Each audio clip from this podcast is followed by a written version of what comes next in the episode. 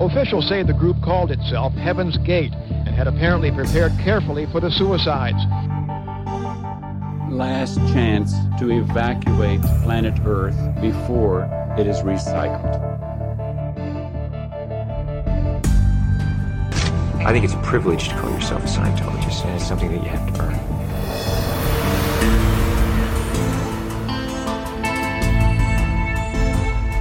Sekta. Der Podcast über Sekten und religiöse Sondergemeinschaften. Now we're looking to the key that is within every heart and breast. That I, God that came from the earth of earth.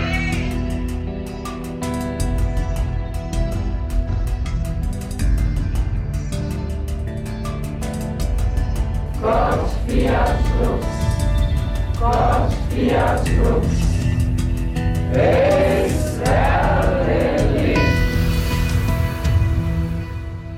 Hallo und herzlich willkommen zur Folge 12 von Sekta. Ich habe es ja schon häufiger angekündigt und juhu, sie ist endlich da. Die Sonderfolge zu euren Erfahrungen mit Sekten oder Religionsgemeinschaften. Ich freue mich sehr, dass ich es endlich geschafft habe, das hier fertig zu machen. Ein paar Leute haben mir was geschickt, schon vor langer Zeit teilweise, und jetzt kommt diese Folge so zustande. Es wird eine ungewohnte Folge. Ich meine, die letzte Folge war ja auch schon eine Sonderfolge, aber die ist nochmal in einer anderen Weise besonders, denn der Inhalt kommt zum allergrößten Teil eigentlich fast ausschließlich von euch in Form von Audiobeiträgen, aber auch in Form von einer E-Mail zum Beispiel, die ich vorlesen werde. Und dann habe ich noch ein ganz besonderes Schmankerl für euch. Das Schmankerl ist auch der Grund, warum es jetzt so lange gedauert hat, ähm, bis die Folge erscheint. Ich habe nämlich ein ausführliches Gespräch mit einer Aussteigerin geführt und was es damit genau auf sich hat, das hört ihr als letzten Beitrag in dieser Sonderfolge. Ich werde auf die verschiedenen Gemeinschaften, um die es ähm, in den Beiträgen jeweils geht, nicht genauer eingehen. Da äh, ist es so, dass, ja, ich glaube, es kommt keine vor, die ich schon behandelt habe, aber ähm, die werde ich noch behandeln. Also so Zeugen Jehovas Scientology zum Beispiel kommt vor. Das wird alles in weiteren Folgen noch intensiv behandelt. Deswegen lasse ich das einfach mal als Erfahrungen oder als Berichte von euch jetzt hier stehen. Genau, und es geht jetzt erstmal um eure Erfahrungen und eure Gedanken und die ausführliche Behandlung in, im Rahmen von Sekta, die ich dann vornehmen werde, die kommt dann irgendwann später in den entsprechenden Folgen.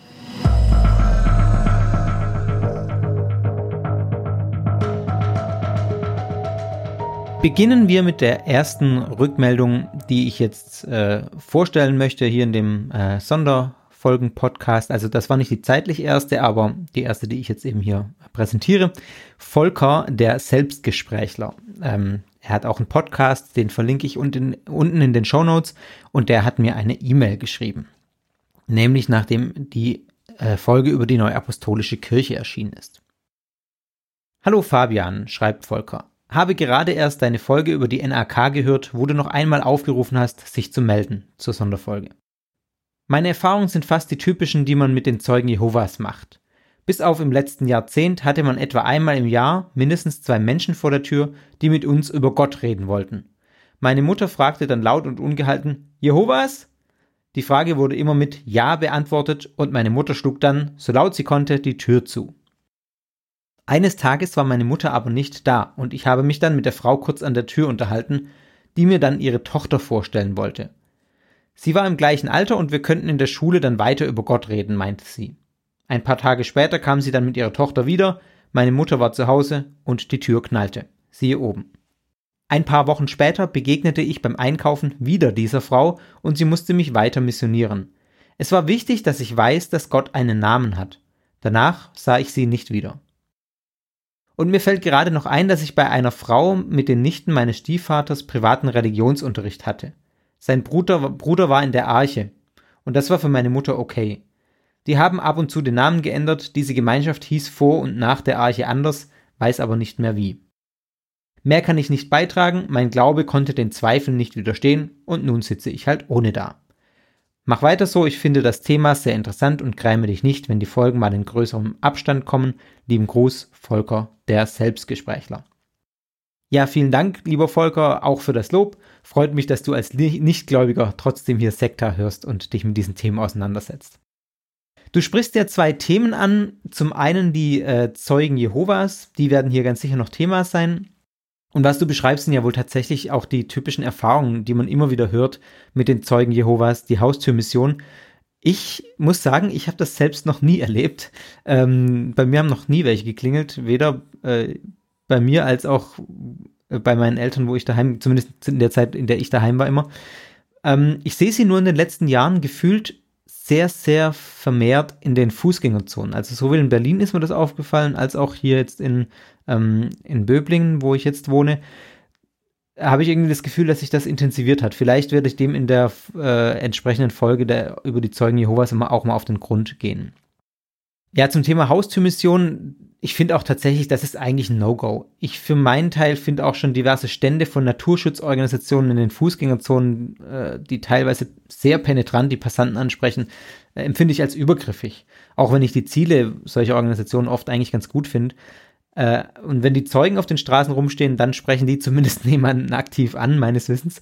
Von daher ist es mir lieber, ich laufe an einem Zeugen Jehovas Stand vorbei, als an einem WWF-Stand. Äh, Entschuldigung, nein, aber ihr versteht, was ich meine. Ich finde interessant den Kontrast einfach, dass sie so still in den Fußgängerzonen stehen und äh, andererseits so aktiv an den Haustüren Mission betreiben. Genau, das gucke ich mir eventuell mal in der Sektorfolge zu den Zeugen Jehovas dann genauer an. Dann sprichst du die Arche an. Die kenne ich auch dem Namen nach als freikirchliches Kinderhilfsprojekt. Da weiß ich aber ehrlich gesagt zu wenig darüber, um da meinen Senf dazu zu geben. Und äh, wenn du da von der Arche schreibst, weiß ich auch gar nicht, ob das die gleiche ist, denn ich glaube, Arche ist jetzt vielleicht auch ein Name, den, den sich andere Organisationen gegeben haben, vor allem wenn sie sich öfter den Namen gewechselt haben. Also da sage ich einfach äh, nichts dazu, weil ich da, da keine Ahnung davon habe im Moment. Vielen Dank für deine Mail und für dein Lob. Es freut mich ganz besonders, dass Sekta auch für diejenigen attraktiv zu sein scheint, die selbst ungläubig sind. Es ist ja mein expliziter Anspruch, mit diesem Podcast einfach am Thema Interessierte anzusprechen, ganz unabhängig davon, welchen weltanschaulichen Hintergrund sie haben. Von daher freue ich mich vor allem auch über die Vielfalt. Ich finde es langweilig, wenn nur Leute hier zuhören würden, die genauso denken wie ich. Und deswegen finde ich das toll.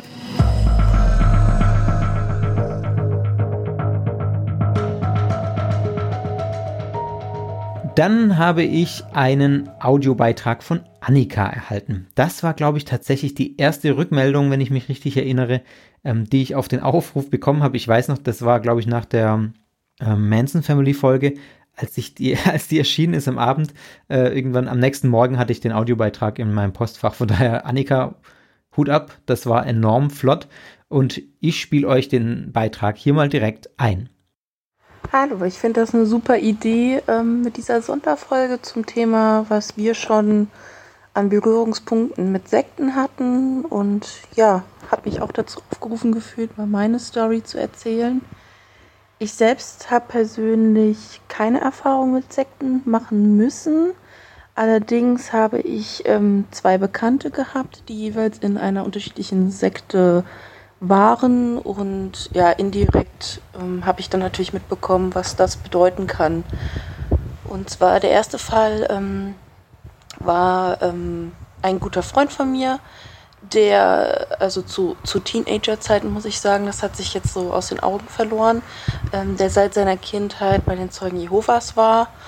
Und ähm, ich habe immer wieder mitgekriegt, wie er sehr darunter gelitten hat, ähm, dass er eigentlich mit uns normalen oder nicht äh, gläubigen, ungläubigen keinen Kontakt haben darf, aber das war ihm trotzdem wichtig und ja, also alles, ob es sein Sport war, ob es mit uns feiern war, bis auf Geburtstage natürlich als Zeuge Jehovas, ob es äh, ja diese typischen Teenager-Liebesbeziehungen waren, all diese Dinge haben in ihm immer wieder große Schuldgefühle ausgelöst, weil ich hatte schon damals mit 15, 16 den Eindruck, dass er eigentlich dieser Sekte sich nicht mehr zugehörig fühlt, diesem Glauben. Aber natürlich, weil es aus einer Familienbande entstanden ist, da jetzt auch einfach nicht rausgehen konnte. Das hätte halt auch den kompletten Kontaktabbruch bedeutet. Und das ist schon ein Schritt, den man erstmal gehen muss in seinem Leben. Ähm, ich weiß nicht, was aus ihm heute geworden ist, mit Mitte 30. Ähm, aber das hat mich damals schon entsetzt, dass einfach ein Mensch ähm, so innerlich zerrissen wird, weil ihm vorgeschrieben wird, was er nicht darf. Und das waren einfach so ganz normale Dinge, die zum Menschsein dazugehören. Also das hat mich immer sehr geschockt, wie menschenunfreundlich es da bei den Zeugen Jehovas zugeht. Ja, meine zweite Begegnung ähm, war in einer psychosomatischen Klinik, in der ich mich zu dem Zeitpunkt aufgehalten habe. Da hatte ich eine Mitpatientin, äh, mit der ich dann näher Kontakt hatte über einige Jahre, ähm, die bei Scientology war und die auch über ähm, so da drin war, dass sie in den inneren Zirkel damals gehört hat. Also sie ist in Südafrika aufgewachsen, ähm, der Vater war bei den Scientologen und sie ist damals auch in die Sea Org nach England geschickt worden und sie hat da massivsten Missbrauch erlebt auf alle erdenkliche Arten und ähm, ja, das hat halt diese Frau psychisch krank gemacht und war schwerst traumatisiert und ähm, was ich sehr krass fand, ähm, sie war zu dem Zeitpunkt, in der sie in der Klinik war, ausgestiegen. Ähm, hatte den Ärzten und Therapeuten damals auch alle möglichen Zeitungsartikel über sie gezeigt. Ähm, sie wurde damals von der Ursula Carven aus Hamburg ähm, da auch rausgeholt. Das hat ein bisschen Medienschlagzeilen gemacht. Und ähm, ja, alt, also viele Dinge, die sie beschrieben hat, wie ihr die anfangs nicht geglaubt wurden. Also als wäre das schon so leicht psychotisch. Ne? Also als hätte das was mit Verfolgungswahn zu tun. Und äh, das waren zum Beispiel so, so, Sachen, dass in ihre Wohnung rein, reingegangen wurde, wenn sie nicht da war. Und ähm, ja, da mussten sich auch die Ärzte vor Ort erstmal informieren, was bedeutet denn das? Was kann denn Scientology alles machen? Ne? Und ja, das fand ich auch extrem prägend. Also wie viel Einfluss gewisse Sekten im Leben von solchen Menschen haben. Und auch wenn sie nicht mehr dazu gehören, wie jetzt in dem zweiten Fall von der einen Bekannten aus der Klinik, ähm, ja, dass die natürlich nicht so einfach loslassen. Ich weiß natürlich jetzt nicht, wie es ist, nochmal mit 20 Jahren Ab Abstand. Ähm, aber das ist schon krass. Ja, das sind so meine Erfahrungen, die ich mit Sekten habe. Und ich bin da auch sehr ablehnend. Also prinzipiell bin ich der Meinung, jeder kann die Lebensform leben, die er für richtig hält. Aber ich bin da, wenn mich irgendwer irgendwie in der Stadt anspricht oder so, ähm, bin ich natürlich freundlich, aber sage gleich, ich habe kein Interesse, weil das einfach, ähm, ich finde das sehr fatal, weil ich natürlich jetzt speziell bei, bei Scientology dann auch natürlich viel mich informiert habe oder auch über diese Bekannte viel mitbekommen habe und dass die halt schon ganz bewusst Menschen in gewissen Situationen ansprechen, die einfach Halt suchen oder eine Richtung suchen. Und das finde ich schon extrem. Und das, was da einfach abläuft, ist emotionaler Missbrauch vom Allerfeinsten. Ja, hiermit nochmal vielen Dank für deine tolle Podcastarbeit. Ich bin froh, dass ich dich durch Zufall entdeckt habe. Und ja, mach dir keinen Stress, auch wenn die Folgen mit sehr viel Abstand kommen.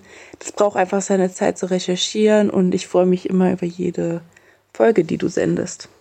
Ich danke dir. Tschüss. Zuerst eine kleine Korrektur, die mir Annika im Nachgang zu diesem Audiobeitrag auch noch selbst per Mail geschrieben hat. Der Name der Frau, die bei Scientology beim Ausstieg, Ausstieg geholfen hat, die ist die allseits bekannte Ursula Caberta. Die hat auch einige Bücher ähm, zum Thema verfasst und nicht, wie Annika im Beitrag gesagt hat, Ursula Carven. Ähm, genau, Caberta ist einfach eine sehr bekannte äh, Frau, die sich sehr intensiv mit Scientology auseinandergesetzt hat. Ich weiß nicht, wie viele Bücher, aber es sind einige Bücher, die sie über die Gruppe auch verfasst hat. Ja, ansonsten, Annika, herzlichen Dank für deinen Beitrag, den ich wirklich spannend fand. Du beschreibst äh, in dem Fall des Zeugen Jehovas sehr schön, was es als Jugendlicher mit einem machen kann, wenn man in so einer strengen Gruppe ist und was es mit dem sozialen, familiären Druck auch auf sich hat.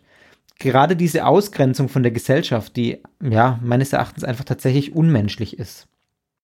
Und dann finde ich besonders eindrücklich deinen Fall von der Scientology-Aussteigerin, die du kenn kennst oder kennengelernt hast. Das bestätigt ja auch nochmal, warum Scientology als so krass wahrgenommen wird, weil man solche Dinge schon seitens Aussteigern häufiger hört. Und dann ist es eben nicht damit getan, auszutreten, weil man die Anhänger, vor allem diejenigen, die wirklich sehr aktiv waren, auch nicht einfach gehen lässt. Da braucht es dann oft eine jahrelange Bewältigungsphase und äh, oft auch psychotherapeutische Begleitung, glaube ich, in vielen Fällen. Ja, vielen Dank für deinen Kommentar und die ausführliche Erzählung.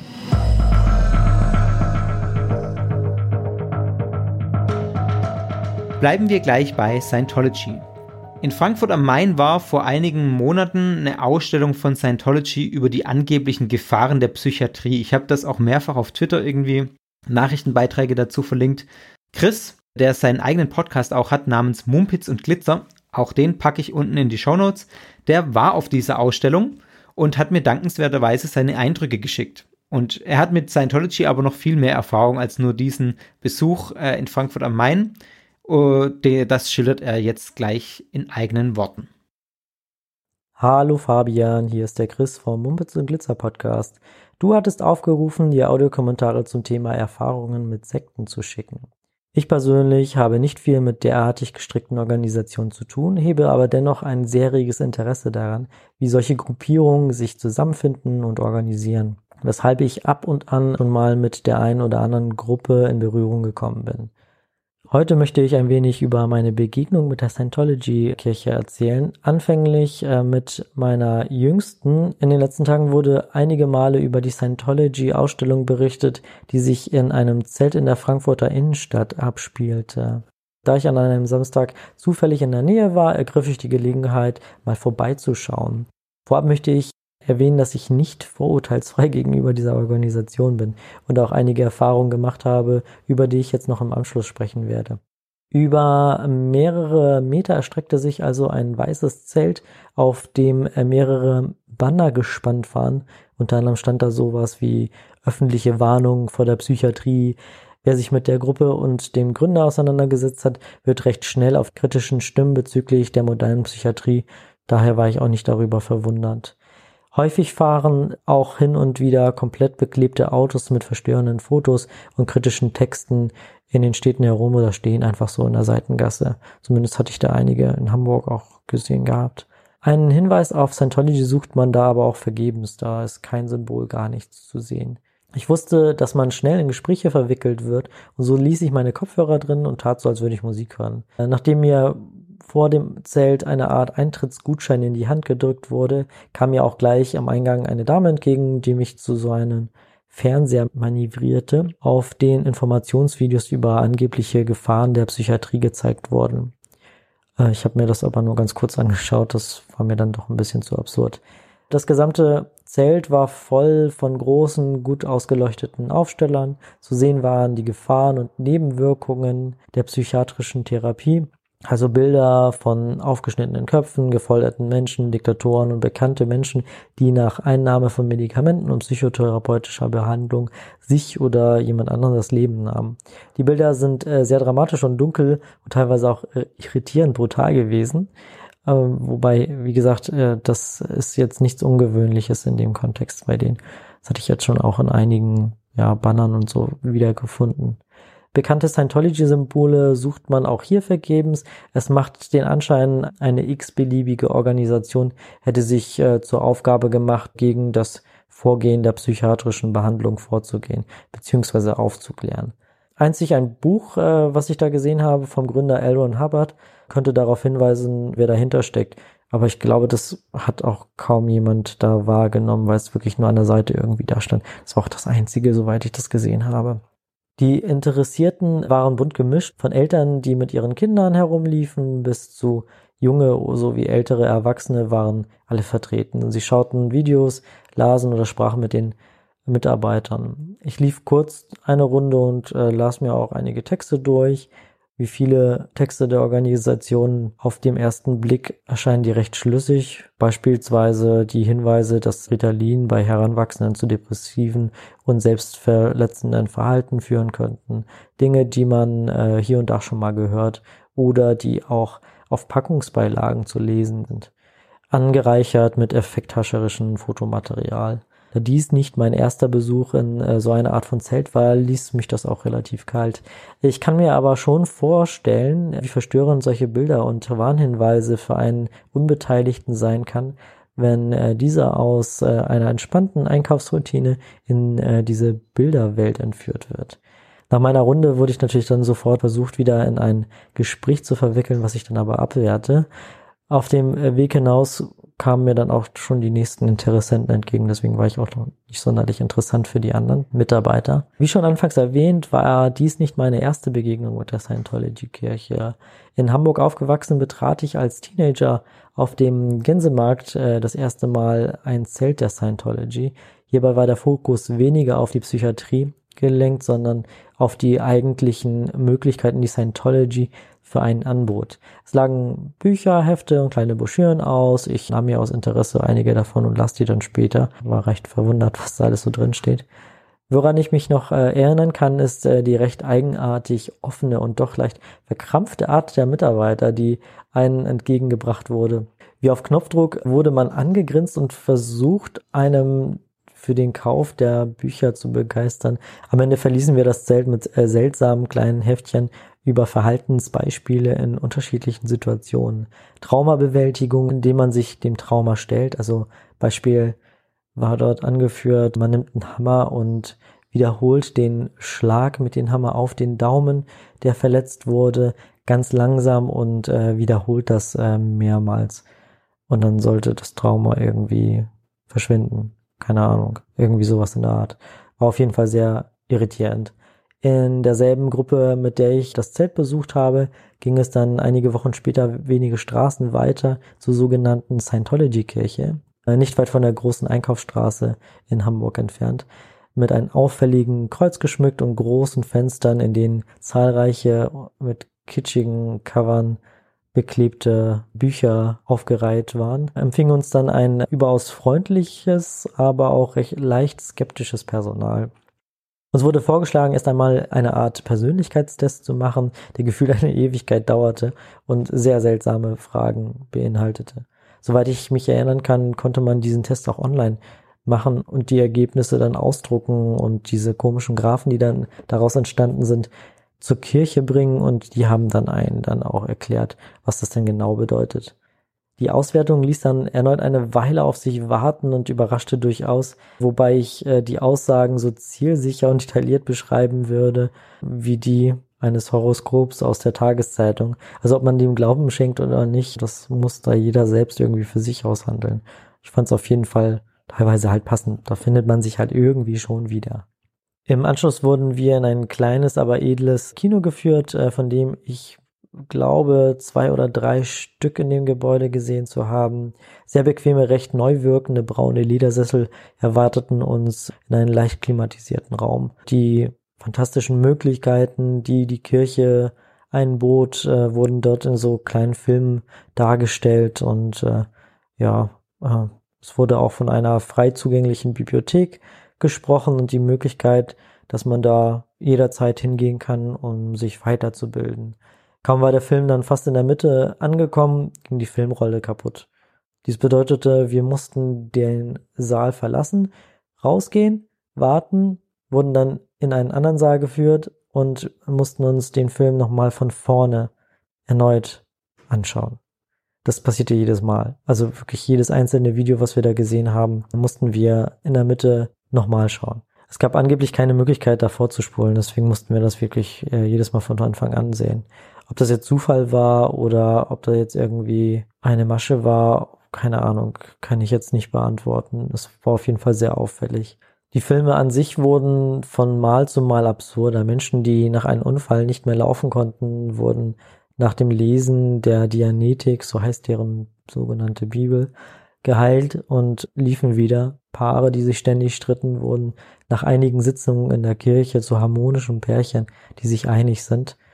Also, ja, weiß nicht, das war schon sehr absurd. Neben den eigenwilligen Filmchen sorgten auch die Mitarbeiter immer öfter bei uns für Stirnrunzeln. So standen einige einfach irgendwo herum und grinsten leicht manisch vor sich hin.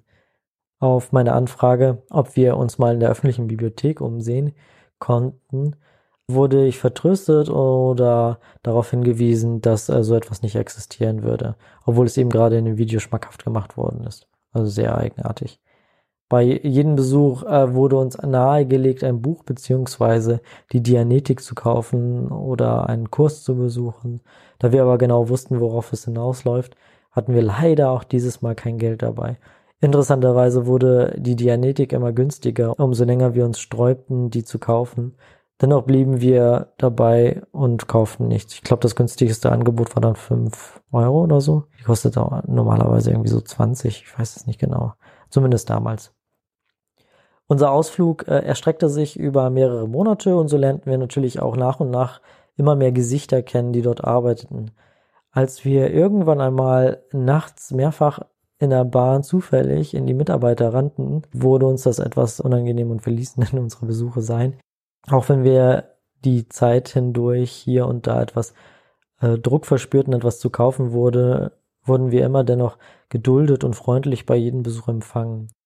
Man nahm sich immer Zeit, uns die Filme vorzuführen und, und ignorierte hier und da einige Kommentare, die sich leicht über das eben Gesehene lustig machten. Der Fakt, dass wir nichts gekauft haben über die Zeit hinweg, war sicherlich ausschlaggebend, warum wir da nicht so groß bedrängt wurden. Die äh, Räumlichkeiten schindeten auf jeden Fall etwas Eindruck und ich kann mir gut vorstellen, wenn man auf der Suche nach einem Sinn oder Anknüpfungspunkten im Leben ist, wird es ein leicht äh, sein, in diese Spirale reinzurutschen.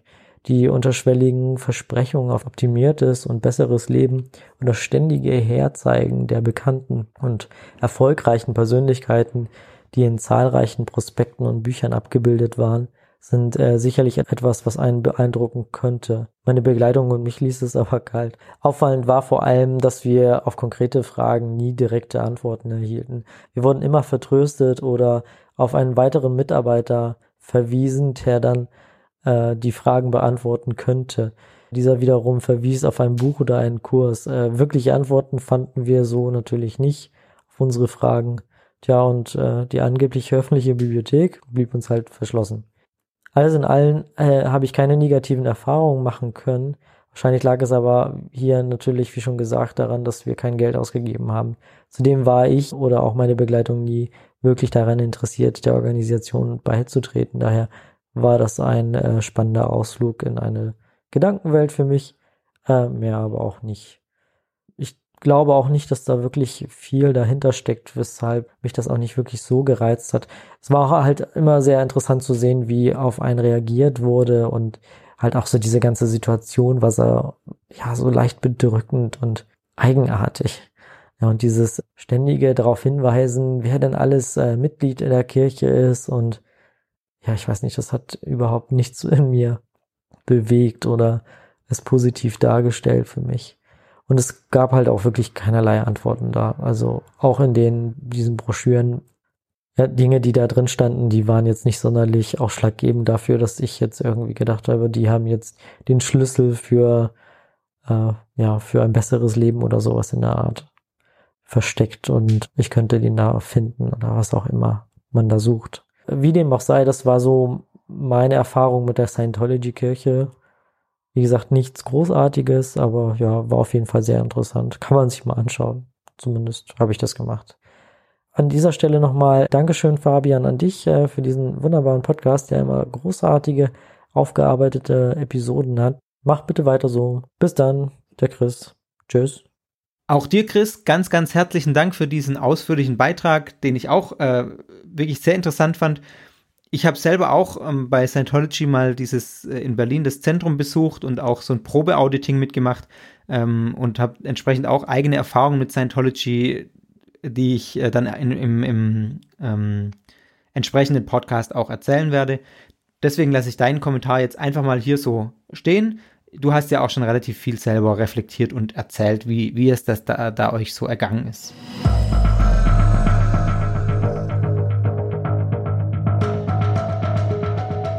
Und zu guter Letzt habe ich noch das versprochene besondere Schmankerl für euch.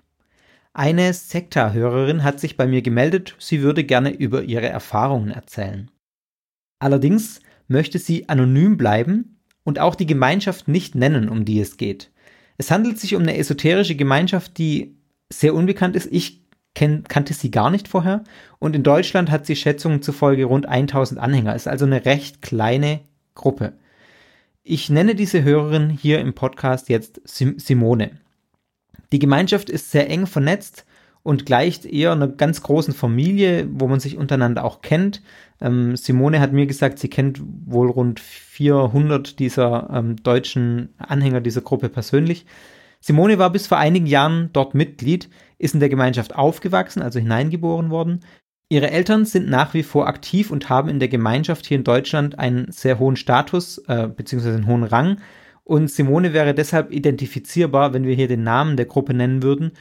Und deswegen ist in den folgenden O-Tönen auch ihre Stimme verzerrt. Also sie, sie möchte nicht, dass äh, bekannt wird, wer sie ist. Und deswegen müssen wir das so anonym machen. Ich habe sehr lange mit ihr gesprochen. Ich glaube, das Gespräch ging anderthalb Stunden. Und ich werde hier ein bisschen was selber zusammenfassen aus dem Gespräch und viele Abschnitte aus dem Gespräch, aber auch im Original, wie gesagt, mit verzerrter Stimme bei ihr ähm, abspielen. Genau, das war das, wo ich gesagt habe, das dauert zu, äh, das hat so lange gedauert, weil es einfach sehr komplex war, das irgendwie so zusammenzufassen äh, und zu schneiden, dass es für euch verständlich wird und dass es auch einen Mehrgewinn bringt.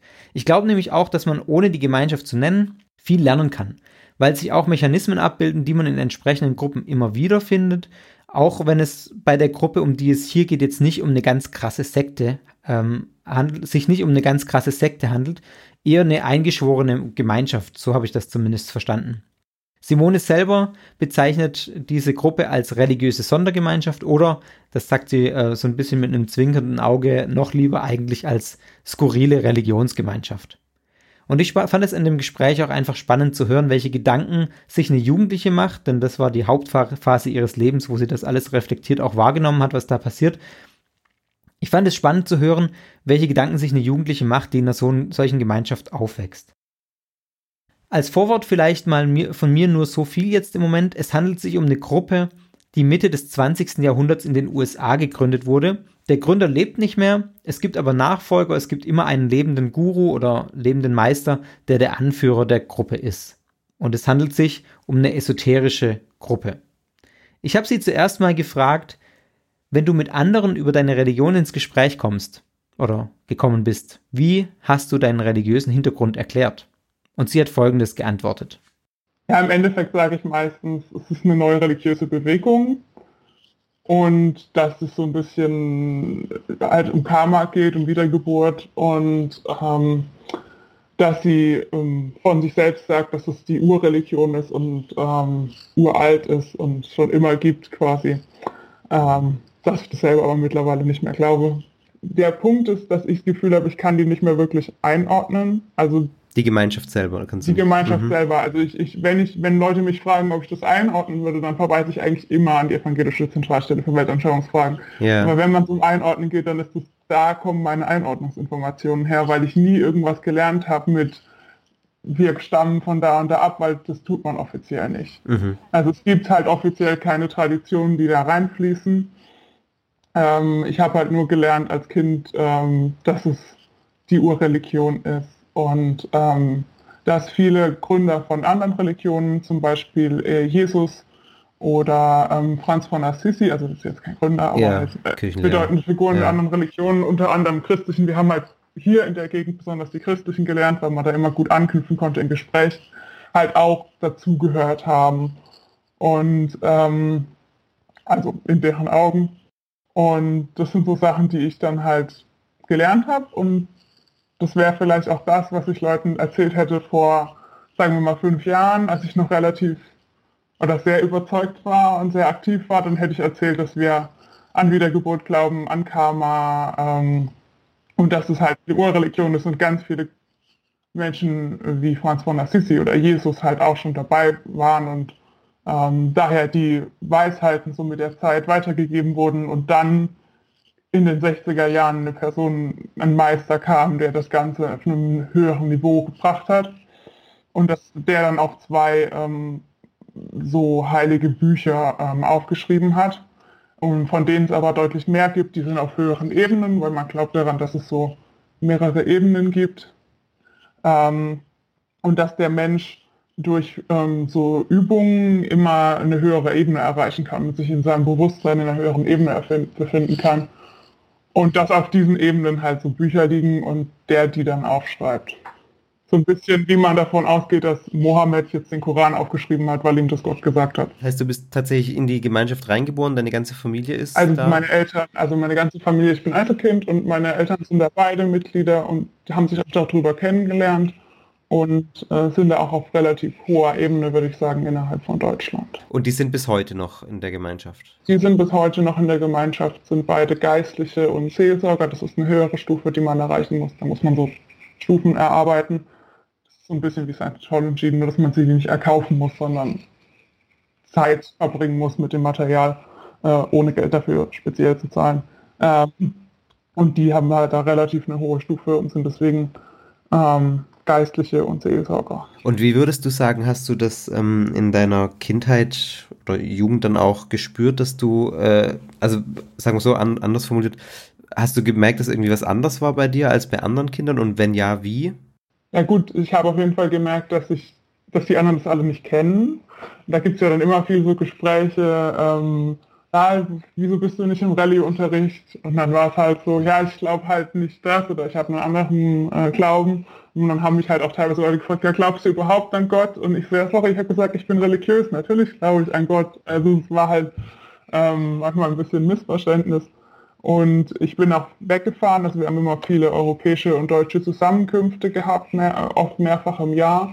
Und dann habe ich teilweise auch in der Schule gefehlt dafür. Also man kriegt ja in Deutschland frei, auch für religiöse Sachen ähm, wenn die Eltern das beantragen. Und das war eigentlich auch nie so das Problem. Und deswegen kam das dahin. Und das andere ist, dass von dem Meister ähm, man Bilder im Haus hat. Also muss man nicht unbedingt, aber in der Regel haben das eigentlich die meisten. Und dass mich immer viele gefragt haben, ob, das, ob ich irgendwie mit dem verwandt bin, wer der Mann da in meinem Wohnzimmer ist. Und gab es irgendwie eine örtliche, oder gibt es das in Deutschland, örtliche Gemeinde und wie groß? Es gibt relativ viele. Wie groß das variiert. Ich weiß es jetzt nur halt für mich hier. Ähm, da vor Ort sind es jetzt so um die 30, aber ich weiß auch nicht, wie aktuell die Zahlen sind. Spannend auch, also es gibt noch eine ziemlich große in, im Rhein-Main-Gebiet, da sind es bestimmt mehr, in Berlin sind es vermutlich auch mehr. Ähm, Schätzungen von ähm, irgendeinem so Religionsdienst, die so religionswissenschaftlichen Seite Remit oder so heißt die, glaube ich, gehen von circa, gehen von circa 1000 aus. Und ich glaube, die 1000 Mitglieder halte ich für relativ realistisch. Davon kenne ich vermutlich 400 persönlich. Okay, 1000 in Deutschland. Ja. Okay. Das heißt, das ist aber schon eine relativ eng vernetzte Gemeinschaft dann auch. Auf also, jeden du sagst, Fall. Du kennst 400 also, davon persönlich, vermutlich. Ich kenne auf ganz Europa verteilt und eigentlich auch in, in den USA und ich überlege gerade, ob, ob ich Afrikaner kenne, die noch in Afrika leben. Ich glaube das nicht.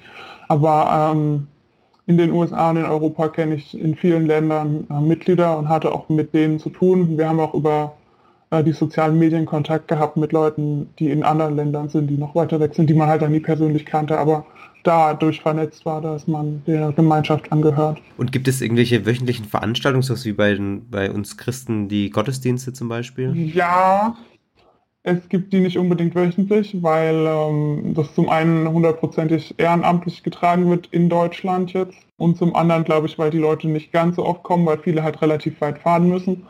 Es gibt aber auch, es kommt halt aufs Land an, also in Deutschland gibt es sie meines Wissens nirgends wirklich wöchentlich. Ich weiß aber, dass in Afrika, wo es auch relativ verbreitet ist, teilweise täglich Zusammenkünfte gibt. In Deutschland gibt es die Möglichkeit, quasi an so einem so einer Art Meditation teilzunehmen regelmäßig. Das ist so ein meditativer Gesang. Und dann gibt es die ähm, Gottesdienste. Ähm, hier ist es besonders einmal im Monat verbreitet. Natürlich hat mich dann auch interessiert, wie sehen solche Gottesdienste oder solche Veranstaltungen bei dieser Gruppe denn überhaupt aus? Also in der Regel ist es ein Stuhlkreis oder so mehrere Reihen. Es ist, beginnt halt mit so einem meditativen Gesang, also mit einer kurzen Einleitung, einer Erklärung, weil ja auch mit, äh, Leute dabei sein soll, könnten, die es nicht kennen. Danach gibt es so ähm, Austauschmöglichkeiten. Also es gibt ein Thema, eine kurze Lesung aus einem der Bücher dazu, aber sehr kurz, also vielleicht zwei Minuten oder drei. Und danach tauscht man sich aus, was man da erfahren hat in dem Bereich.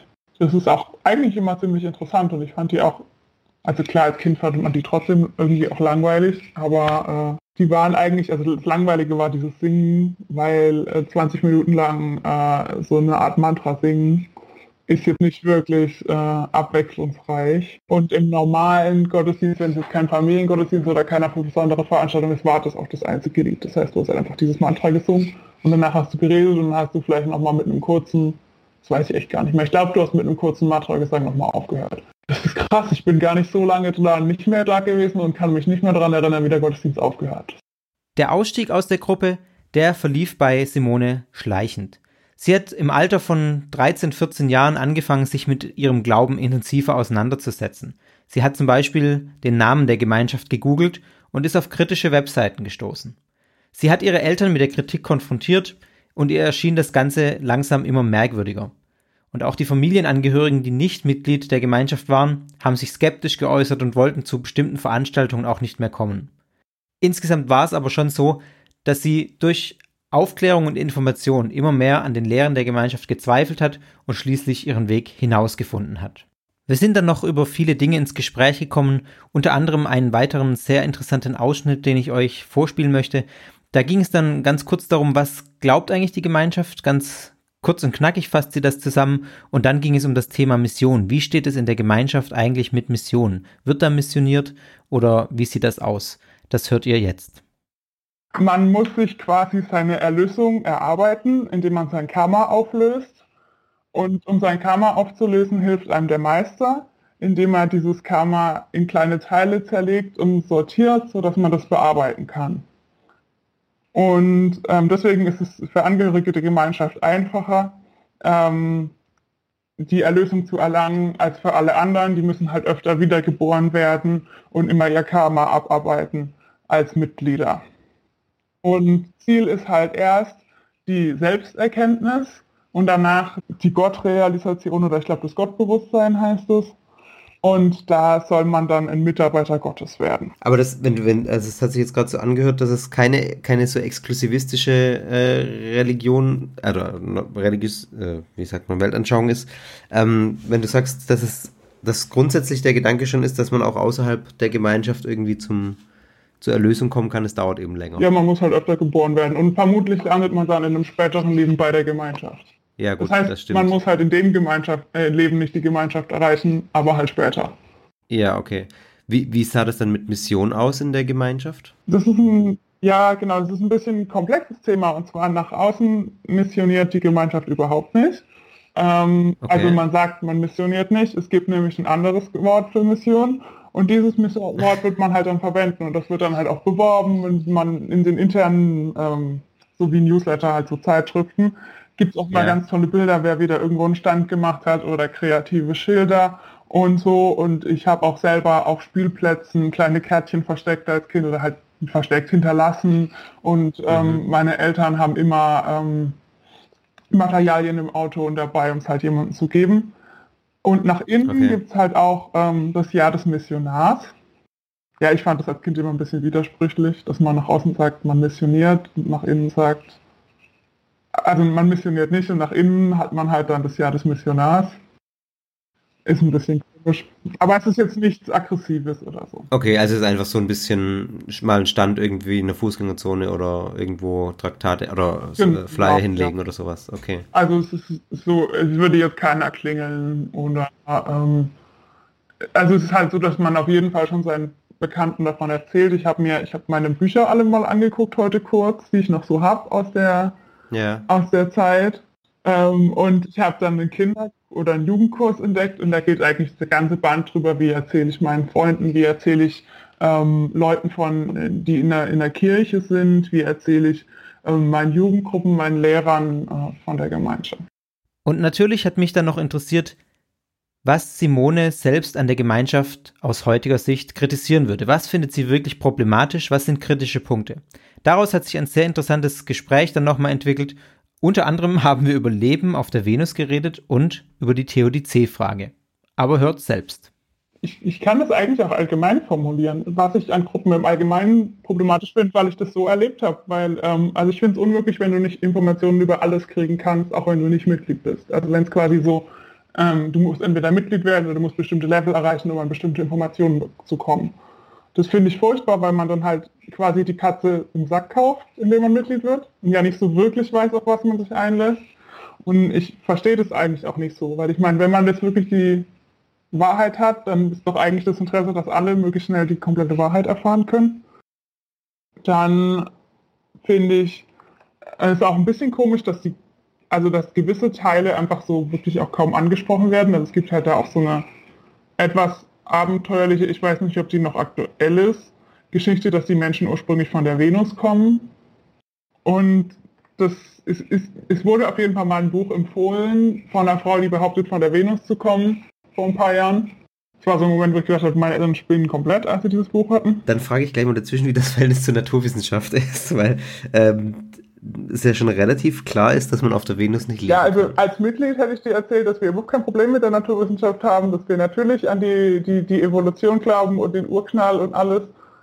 Und jetzt aber mit der Geschichte der Venus und so, die habe ich halt damals irgendwie relativ gut ignoriert.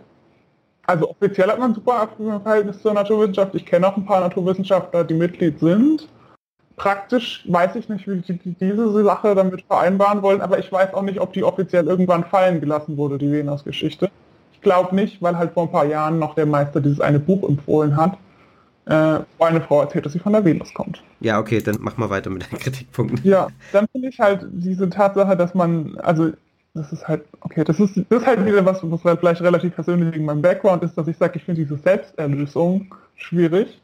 Weil wenn dir was Schwieriges passiert, dann hast du das ja verdient, weil du im vorherigen Leben irgendwas Blödes eingestellt hast. Und wenn ich jetzt irgendwas falsch gemacht habe, dann wusste ich, ich muss dann ja später nochmal da durchleben. Ich kann, also wenn ich jetzt sage, ich bereue das, dann ist das Karma nicht weg. Also auch wenn ich es vielleicht direkt danach bereue. Aber ich muss da jetzt halt nochmal durch. Und das finde ich, das fand ich auch mal ein bisschen unlogisch, wenn ich jetzt was mache und ich bereue es direkt danach. Dann müsste es ja eigentlich so, das habe ich irgendwie nicht so ganz verstanden. Und das finde ich auch ein bisschen gefährlich, weil natürlich kann man so die Frage nach dem Leid in der Welt einfach beantworten, weil jeder hat halt irgendwann mal Scheiße gebaut. Ist natürlich ja. auch super angenehm für die Organisation, die Frage so leicht beantworten zu können. Aber es ist für einen selber, finde ich, schwierig. Also wenn du wirklich ja. sagst, du musstest halt, was, was kann ich dafür, was ich in vorherigen Leben gemacht habe, dann würde ich jetzt sagen, du hast halt da vorher so gelebt. Und um das zu ändern, muss ich jetzt halt dieses Karma durcharbeiten. Es ist ja auch unglaublich zynisch. Ich meine, wenn man den ganzen Leuten, also finde ich jetzt, wenn man den ganzen Leuten das vorwirft, sozusagen, die bei Naturkatastrophen, das, wird das dann auch da auf solche Argumentationen angewandt? Also Eigentlich auf alles, ja. Genau, den, den wirft man dann ja auch vor, sozusagen, dass die im vorherigen Leben irgendwas versaut haben und deswegen jetzt beim Tsunami umgekommen sind, sozusagen. Ja, den, das musste denen halt so passieren. Ja, das ist krass. Und das ja. war halt auch oft so die Antwort, wenn ich mich irgendwie mit was Kritischem, also man muss da unterscheiden, je nachdem, es, es, es gibt die Superleichten in der Gemeinschaft, die sich nicht so tief mit den Themen beschäftigen und die dir auch nie erzählen würden, vermutlich, dass jemand äh, das selber verursacht hat im vorherigen Leben, wenn er irgendwie beim Tsunami ins Leben gekommen ist. Ja. Aber es gibt halt auch die, die halt sagen, es musste halt jetzt so kommen. Das mussten sie jetzt halt erfahren. Und es sind halt nicht wenig. Okay. Das heißt, sie mussten das durchleben, um ihr Karma aufzulösen. Genau, Hab ich das richtig ja. verstanden, okay. Das ist ja nicht schlimm, weil die werden ja nochmal geboren. Also es ist halt auch um krass, Beerdigungen krass, sind krass. zum Beispiel nicht ja, so traurig, okay. weil du halt einfach davon ausgehst, dass die Person ja nochmal geboren wird. Und du gehst auch davon aus, bei Tieren, dass die sich nach und nach zum Menschen fortentwickeln durch weitere Leben. Ah, okay. Und das heißt aber auch, dass du teilweise so Theorien anstellst, was du im vorherigen Leben warst oder auch davon ausgehst zu wissen, was du im vorherigen Leben warst. Also wenn mich ein bestimmtes Thema aus der Geschichte arg interessiert hat, dann hat man halt gesagt, ah okay, dann warst du halt vielleicht in der Zeit da und da. Also das ist, das ist auch spannend und das sind so Sachen, die bleiben auch unglaublich hängen. Das kriege ich zum Beispiel kaum los weil man sich halt das so leicht damit erklären konnte. Oder wenn jemand gut ein Instrument kann, dann hat er halt im vorherigen Leben dieses Instrument schon gespielt. Und es ist eigentlich eine total, also aus der Perspektive eine total einleuchtende Erklärung. Ja, wenn man an diese Wiedergeburten glaubt, ja, das stimmt. Und es ist eine total einfache, also eine, eine ja, ja. Deswegen ist es attraktiv. Einfache Antworten sind immer attraktiv. Und ähm, dann ist es halt so, dass dadurch, dass man ähm, diese Seminare oder zum Beispiel äh, den, es gibt einen Tempel in den USA, es gibt auch woanders noch Tempel, äh, die Tempel zu besuchen ist, ist hilfreich für die, für die eigene spirituelle Entwicklung. Und es gibt ja aber logischerweise Menschen, die sich das nicht leisten können, dahin zu fahren. Und äh, dann ist es nicht so gut für sie. Ich war zum Beispiel noch nie in so einem Tempel und es gab eine Zeit, in der ich, äh, als ich ausgetreten bin, wo ich gedacht habe, wäre ich überhaupt ausgetreten, wenn ich mal so einen Tempel besucht hätte. Weil es halt so tief eingeprägt ist, dass man dann halt denkt, so, dass man, wenn man so einen Tempel besucht, vielleicht irgendwie besonderes Bewusstsein kriegt, das soll eine besondere Schwingung sein und so. Und dass ich das vielleicht einfach nur nicht erfahren habe, habe ich eine Zeit lang gedacht, ja. Okay, also so, ein, so eine Art schlechtes Gewissen fast, oder? Ja, so, ja, schon so ein bisschen. Also ich meine, ich glaube, daran merke ich halt auch, wie, wie tief das gegangen ist. Ich weiß nicht, wie das für Menschen ist, die jetzt irgendwie eine super gechillte Region verlassen. Müsste ich mal mit irgendwelchen Leuten reden, die einfach so äh, irgendwas total Normales gewechselt haben. Ähm, dass man halt so irgendwie schon wieder so Momente hat, so vielleicht war es doch ein Fehler. Also ich habe letzte Woche einen Podcast geguckt und ich habe echt so davon, weil ich einfach mal wissen wollte, wie das für mich wieder ist, wenn ich davon was höre. Und ich habe eine Millisekunde gedacht, ja, war falsch. Und da habe ich mir gedacht, du bist bescheuert, du weißt genau, warum du ausgetreten bist.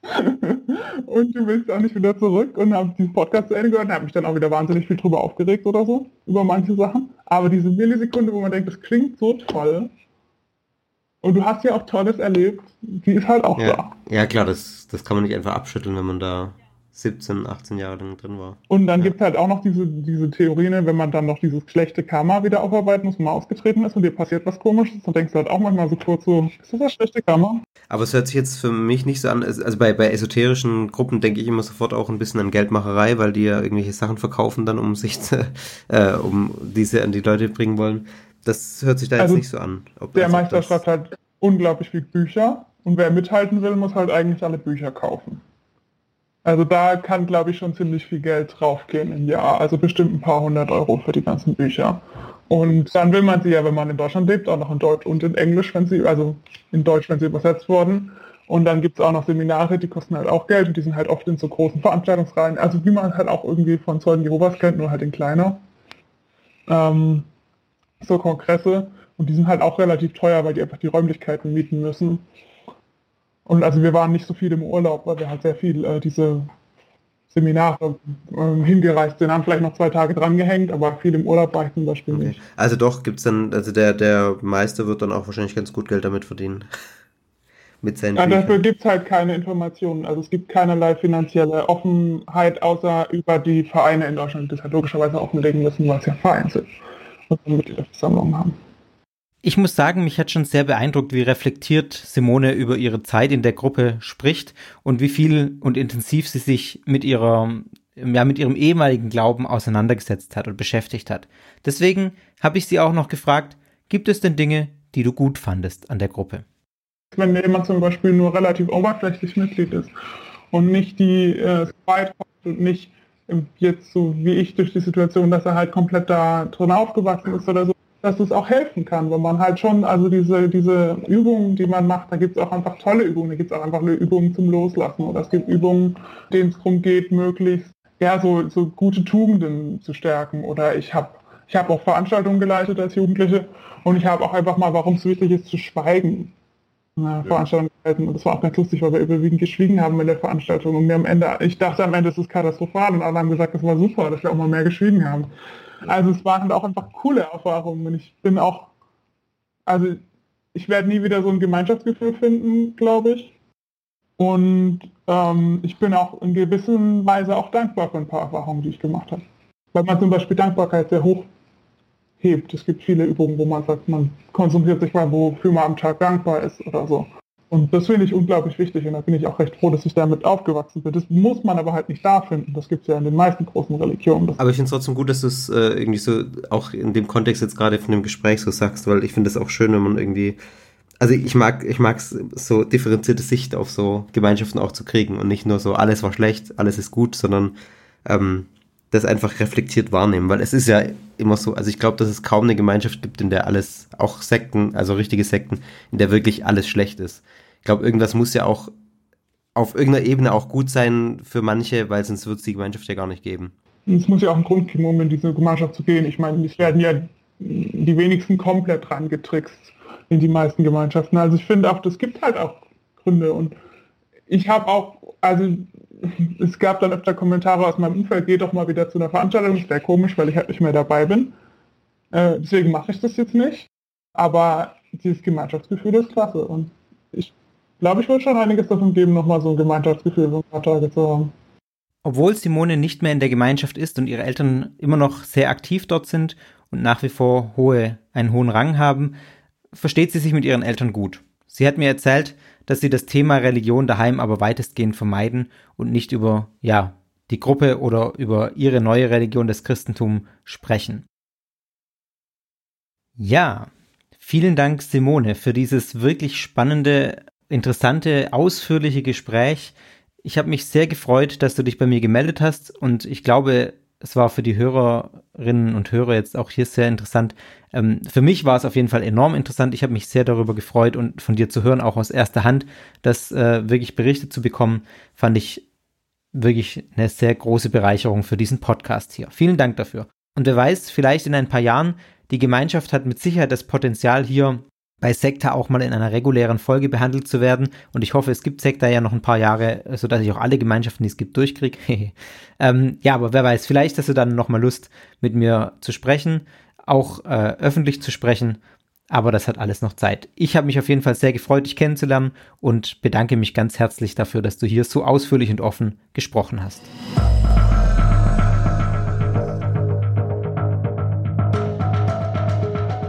Das war es dann auch schon mit der Sonderfolge. Was heißt ähm, schon? Äh, der Blick auf die Uhr zeigt, dass es jetzt fast eine Stunde durch ist. Ja, es war einfach dann äh, vor allem mit dem letzten Abschnitt nochmal viel Material. Ich hoffe, ihr hattet ein bisschen Spaß dabei. Es hat euch irgendwie auch interessante Einblicke noch gebracht. Mir hat es jedenfalls viel Spaß gemacht, diese Sonderfolge auch zu produzieren, auch wenn es sehr viel Arbeit war. Aber so ist das eben, ne? Ich möchte noch ein paar Sachen sagen zum Schluss. Ich weiß nicht, wann die nächste Folge, wann ich die fertig kriege. Ich bin schon recht weit in dem Skript, ähm, genau, aber das kann ich einfach jetzt noch nicht sicher sagen, wann die fertig wird. Deswegen mache ich jetzt hier ein paar Abkündigungen, ein paar Hausmeisterthemen noch äh, an der Stelle. Zunächst mal ein großes Sorry für, für äh, die Musik bei der Mormonenfolge. Das äh, war ein Griff ins Klo, habe ich äh, mehrfach rückgemeldet gekriegt. Ja, ich, wie gesagt, ich, tut mir leid, ich äh, arbeite dran. Sektor ist für mich äh, wirklich ein ganz großes Experimentierfeld. Ich probiere vieles aus. Ich probiere mich selber aus. Ich experimentiere mit Musik raus äh, rum. Ihr merkt ja auch, manche Folgen sind mit Musik, andere sind ganz ohne. Und äh, die Mormon-Folge, da habe ich es einfach ein bisschen übertrieben. Das, ja, mache ich nicht wieder in der Form. Das, genau, habe ich registriert, dass das vielen von euch sehr auf den Keks ging. Und das nehme ich dann natürlich auch entsprechend zur Kenntnis. Dann ähm, möchte ich euch noch sagen, dass ich natürlich sehr gerne Themenwünsche entgegennehme. Also ich habe eine riesenlange Liste von Themen, das ist nicht das Problem. Ich glaube, da stehen momentan über 50 äh, Themen drauf, die ich behandeln kann. Und wenn ich in dem Rhythmus weitermache wie bisher, bin ich die nächsten Jahre da gut beschäftigt. Aber äh, ich freue mich trotzdem über Themenwünsche, denn es hilft mir, Prioritäten zu setzen. Die Wahrscheinlichkeit, dass ihr mir ein Thema vorschlagt, das schon auf meiner Liste steht, ist relativ hoch. Aber wenn ich eben fünf Leute, wenn sich eben fünf Leute bei mir melden, die sagen, ich will das und das Thema, das wünsche ich mir, dann hat das für mich natürlich eine höhere Priorität, dass ich sage, gut, dann setze ich mich da früher dran. Es kann sein, dass das Thema erst in zehn Folgen bei mir auf dem Plan stand. Von daher gerne her mit euren Themenwünschen, das hilft mir einfach, Prioritäten zu setzen. Ihr habt es vielleicht gemerkt, wahrscheinlich äh, nicht, hoffentlich nicht, denn eigentlich sollte das der Podcatcher automatisch registrieren. Ich bin mit dem Podcast zu Podigy umgezogen, einen neuen Hoster. Ähm, genau, da probiere ich jetzt einfach mal rum. Äh, mit, zusammen mit Tobias, der die Postproduktion für die Folge hier macht, haben, haben wir das jetzt Ganze auf, das auf Podigy verlagert. Äh, einfach um da ein bisschen äh, Sicherheit auch zu kriegen mit dem Hosting und genau die entsprechenden Vorzüge zu genießen, die es dort gibt. Wir gucken einfach mal, wie das läuft. Eigentlich solltet ihr gar nichts machen müssen, weil sich der RSS-Feed, über den ihr das abonniert, automatisch geändert hat, hoffentlich. Ansonsten, wenn ihr einfach keine Sektor-Folgen mehr kriegt, guckt nochmal nach. Äh, zumindest bei iTunes ist es korrekt drin und in den ganzen Podcast-Plattformen auch. Dann sage ich einmal noch ein ganz fettes Dankeschön für alle iTunes-Rezensionen. Das sind äh, ziemlich viele geworden in, in der Zwischenzeit. Ähm, ich glaube, stand jetzt ins 58. Ja, also das ist mein, das ist einfach super. Wenn ich da lese, wie euch Sekta gefällt und auch die Sternchen sehe, das motiviert mich ungemein. Von daher, wenn ihr mich unterstützen wollt, macht das, äh, empfehlt Sekta weiter und bewertet es bei diversen Plattformen und bei iTunes. Ja, äh, genau, ich habe auch Kommentare auf iTunes gekriegt äh, mit Fragen drin. Das ist eher ungeschickt. Also wenn ihr Fragen habt, dann schreibt mir eine Mail oder schreibt es in die Kommentare zu den Folgen. Denn bei iTunes kann ich nicht auf die Kommentare antworten oder auf die Fragen antworten. Es gab eine Frage zur Folge 9. Die war kurzzeitig offline. Das hatte mit dem, um mit dem Umzug zu Podigy zu tun. Ähm, deswegen war die kurz offline. Dann habe ich einen Kommentar gekriegt, wo die Folge 9 denn sei. Es, sie ist wieder da, ähm, genau, aber ich konnte es nicht mitteilen, weil bei iTunes ich nicht antworten kann. Und dann gab es noch eine Frage, wie man den Podcast unterstützen kann. Da sage ich, äh, die brauche ich, das brauche ich momentan nicht. Also ich habe auf der Webseite eine Unterseite Unterstützung eingerichtet, ähm, wo diverse Vereine sind, die sich für Informationen bzw. Betreuung von äh, Aussteigern aus problematischen Gruppen einsetzen. Spendet an diese Vereine, die brauchen das Geld gerade nötiger als ich. Ich komme hier mit Sekta ganz gut klar. Zeitlich muss ich das in meiner Freizeit machen. Vielleicht kommen mal Zeiten, wo ich sage, ich äh, versuche Sekta tatsächlich ein bisschen gegen zu finanzieren, damit ich mir auch mehr Zeit dafür nehmen kann, ähm, dann wird sich das vielleicht nochmal ändern mit dem Unterstützungsformat. Aber momentan ist es so, ich muss das irgendwie in den äh, freien Minuten machen und deswegen, ja, hilft mehr Geld in der Hinsicht auch nicht, sagen wir so. Also sagt lieber weiter von Sektor, erzählt von Sektor weiter. Das hilft mir ungemein. Folgt mir auf Twitter, at Podcast. Äh, das ist, da bin ich eigentlich am aktivsten. Ich habe jetzt auch einen, einen Instagram-Account. Ich glaube, der heißt sektor.fm ja, könnt ihr auch abonnieren. Da bin ich ein bisschen am Ausprobieren. Mit Instagram bin ich noch nicht so angefreundet. Ja, genau. Also das äh, lasse ich jetzt mal äh, so. Freue mich, dass ihr diese Folge auch so bis zum Schluss durchgehört habt und hoffe, dass ich euch bald die nächste ganz reguläre Sekta-Folge in euren Podcatcher liefern kann. Bis dahin bleibt mir nur noch zu sagen, tschüss, bis zum nächsten Mal bei Sekta.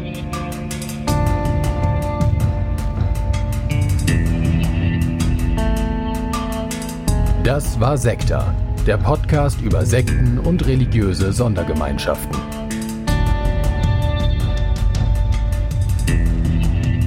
Sekta ist Teil des Ruach Jetzt Netzwerks.